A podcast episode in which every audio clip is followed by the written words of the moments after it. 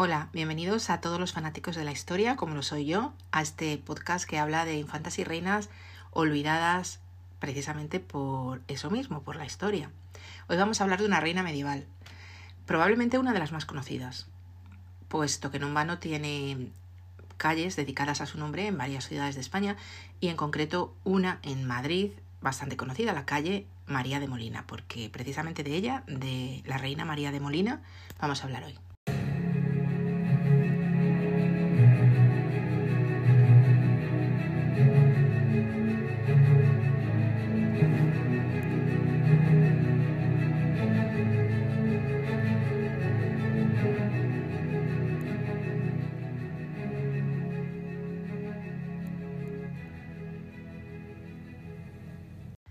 María de Molina está relacionada con otra reina medieval de la que hemos hablado hace poco, con eh, Violante de Aragón. Era su nuera.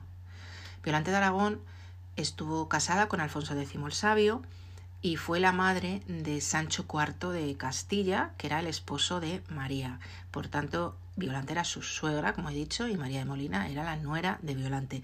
Tenemos un episodio sobre Violante que podéis consultar. María de Molina se llamaba así porque era hija de, un infante que se llamaba Alfonso de Molina y porque era también señora de Molina. En realidad su nombre era María Alfonso de Meneses y nació en el año, se cree, 1264 aproximadamente. No se sabe con exactitud, como siempre pasa cuanto más atrás vamos en el tiempo. Sí se conoce la fecha de muerte, que fue el 1 de julio de 1321 y murió en Valladolid. Por lo tanto, vivió aproximadamente unos 60 años, quizá, que estaba muy bien para, para la época. Como he dicho, eh, se casó con Sancho IV de Castilla, que era un rey hijo de Alfonso X el Sabio y de Violante de Aragón, y al casarse con él se convirtió en reina consorte de Castilla durante los años 1284 y 1295. Se dice que el rey Sancho se enamoró de ella en un bautizo, en el bautizo de una hija bastarda que él había tenido y a la que llamó Violante, igual que su madre, y en ese bautizo María de Molina era la madrina, y ahí la vio y ahí supuestamente se enamoró de ella, por lo que podríamos decir que este fue uno de los pocos matrimonios por amor que conocemos. Bueno, pues María y Sancho se casaron en el año 1282, se casaron en la Catedral de Toledo, pero tuvieron unos ciertos problemillas en un principio, porque Sancho IV de Castilla, que debía ser todo un pieza, si habéis escuchado el episodio de Violante de Aragón, sabréis por qué lo digo, y si no, pues id y escucharlo, le había dado una especie de palabra de matrimonio a una noble catalana que se llamaba Guillerma de Moncada. En aquellos momentos, el haber dado esa palabra de matrimonio en las circunstancias en las que él la dio, etcétera, se consideraba prácticamente similar a haber contraído matrimonio, aunque no lo hubieran hecho mm, de forma práctica, ¿no? Entonces, bueno, pues él conoció a María y se casó con ella. ¿Qué pasó? Pues que el Papa decidió que ese matrimonio no era legal a los ojos de Dios, porque él estaba ya casado con otra. Aparte, tenían una cierta consanguinidad entre ellos, eran familia, familia lejana, pero aún así había que pedir una dispensa papal que ellos no pidieron. Entonces el matrimonio durante mucho tiempo estuvo considerado que era un matrimonio nulo y por tanto todos los hijos que nacieron de él bastardos. Como, así, los papas se las gastaban así. Y, y bueno, pues empezaron a tener hijos porque tuvieron bastantes hijos y al principio fueron todos hijos ilegítimos. Pero, por ejemplo, en el año 1283 nació la primera, que fue Isabel, se le llamó la infanta Isabel, nació en Toro.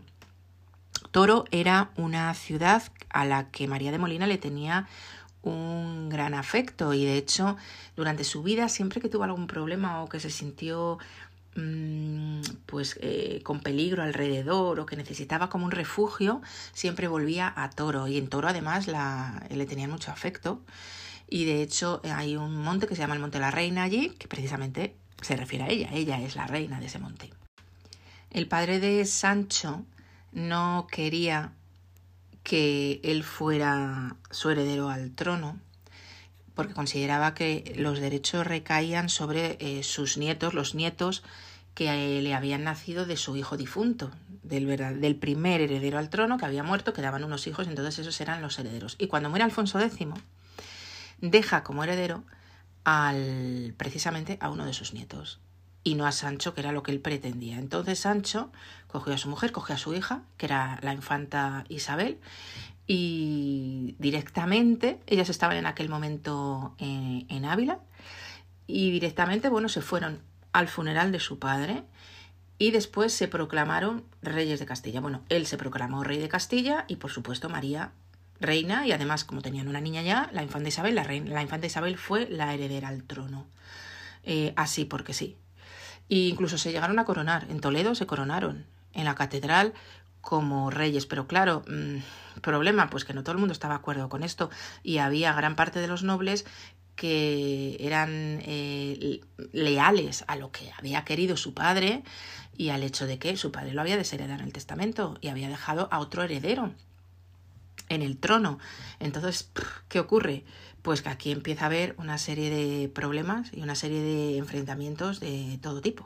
María, como ya hemos dicho, tuvo bastantes hijos. Tuvo a Isabel, de la que ya hemos hablado, luego tuvo a Fernando, que llegó a reinar en Castilla como Fernando IV, tuvo a Beatriz, que fue reina de Portugal, tuvo a Felipe y a Pedro, que fueron en el más tarde fueron tutores de su sobrino Alfonso XI y tuvo otros dos menores que se llamaron Alfonso y Enrique.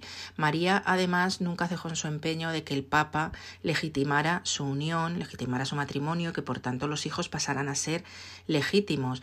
Pero el Papa se negó durante, durante muchísimo tiempo. En esta época en que hemos dicho que había tantas luchas entre Sancho y los nobles que eran leales a su padre, pues en esa época la reina lo que estaba era intentando a ver si el Papa podía mm, realmente legitimar esta unión. Bueno, pues finalmente en el año 1295 Sancho IV muere. Deja como heredero a su primer hijo varón, que era el infante Fernando, y María queda viuda, ya se retira al Alcázar de Toledo, primero entierra al rey en la catedral de Toledo y luego se va al Alcázar y allí guarda el luto que se le esperaba a las reinas. El, el, infante Fernando, que era el heredero, era un niño cuando muere su, su padre. Entonces ella queda, digamos, como reina tutora de este hijo. Pero recordemos que el infante Fernando era un hijo ilegítimo, a todas luces.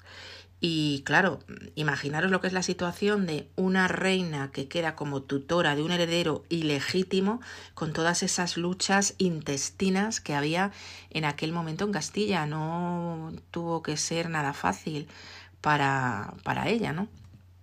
Entonces, tenemos por un lado continuas luchas con, con todos los nobles de Castilla que seguían pidiendo el trono para para todo tipo de, pretendientes, problemas en el extranjero, con, con, otros países, con Portugal, con Francia, incluso con la, con la corona de Aragón. En fin, que la propia, la, la pobre María, perdón, eh, tuvo unos primeros años de vida eh, no muy agradables para ella. Bueno, sin querer aburriros con todos los problemas que hubo en esa época, que fueron múltiples, la reina sí que se dedicó a otras cosas más familiares, como por ejemplo a concertar el matrimonio de su hijo, el futuro Fernando IV, con una infanta de Portugal, y a la vez hubo un matrimonio doble porque ya os he dicho que su hija Beatriz fue reina consorte de Portugal, se hicieron unas dobles bodas tan típicas durante todo el, el pasado, y además María eh, logró algo que eh, le había llevaba mucho tiempo buscándolo, ¿no?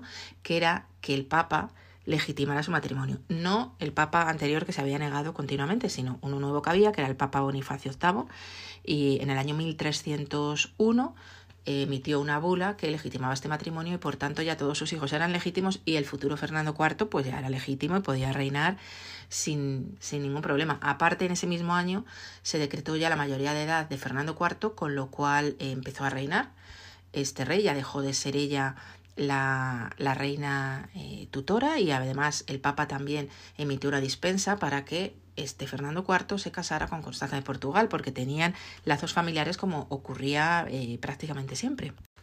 Los problemas en el reino siguieron. El rey Fernando IV murió en el año 1312, dejó un heredero el infante Alfonso que era menor y hubo que ocuparse de su tutoría.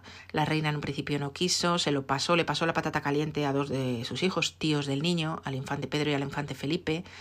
Finalmente, con el tiempo, ya al final de la vida de María, sí que se hizo cargo de la tutoría de su nieto junto con su hijo Felipe y con don Juan Manuel, pero el hecho de que fuera ejercida mm, por tres personas no fue más que un poco desorden en el reino y contribuyó a lo que ya era un reino con muchísimos problemas. En un momento dado, María de Molina enferma, claro, imaginaros, en la Edad Media enfermar era una posibilidad de muerte bastante cierta y ella decide alojarse en un convento de, de Valladolid, un convento que se llama el convento de San Francisco, porque en el Palacio Real, porque en Valladolid hay un Palacio Real, que años después, aproximadamente 300 años después de lo que estamos hablando, fue el que alojó a Felipe III y a su mujer Margarita de Austria cuando el duque de Lerma les convence de que dejen Madrid y se vayan a Valladolid. Están allí unos años, allí nace el futuro Felipe IV.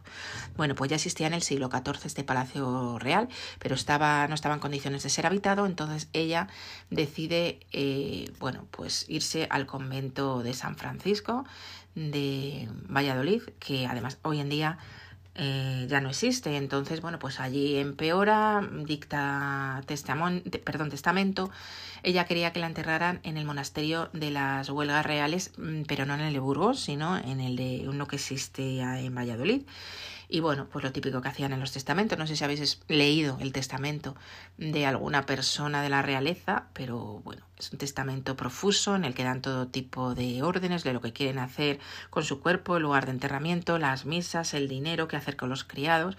Pues un poco así fue el testamento también de María de Molina. Ella murió al final el 1 de junio de 1321 y el, sepulcro pues se puede ver en el, en el monasterio de las Huelgas Reales de Valladolid. Ojo, no estamos hablando del de Burgos. En realidad tienen distinto nombre, pero como coloquialmente se les conoce de forma parecida, el de Burgos se llama eh, Monasterio de Santa María la Real de las Huelgas, y el de Valladolid se llama el Monasterio de las Huelgas Reales. El nombre es distinto, pero se le suele conocer a los dos como de las huelgas. Entonces puede llevar algún tipo de confusión. Entonces que tengáis claro que María de Molina está en el Monasterio de las Huelgas Reales de Valladolid.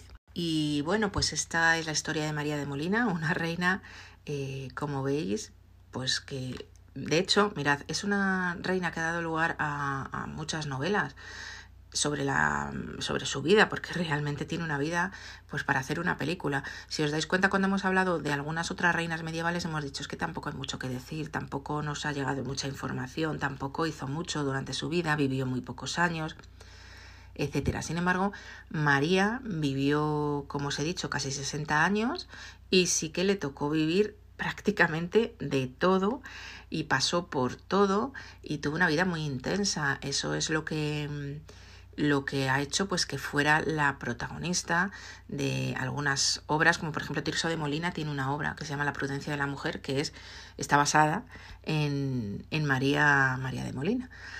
Bueno, pues espero que os haya gustado este episodio, que terminamos ya sobre esta reina eh, tan característica de la Edad Media.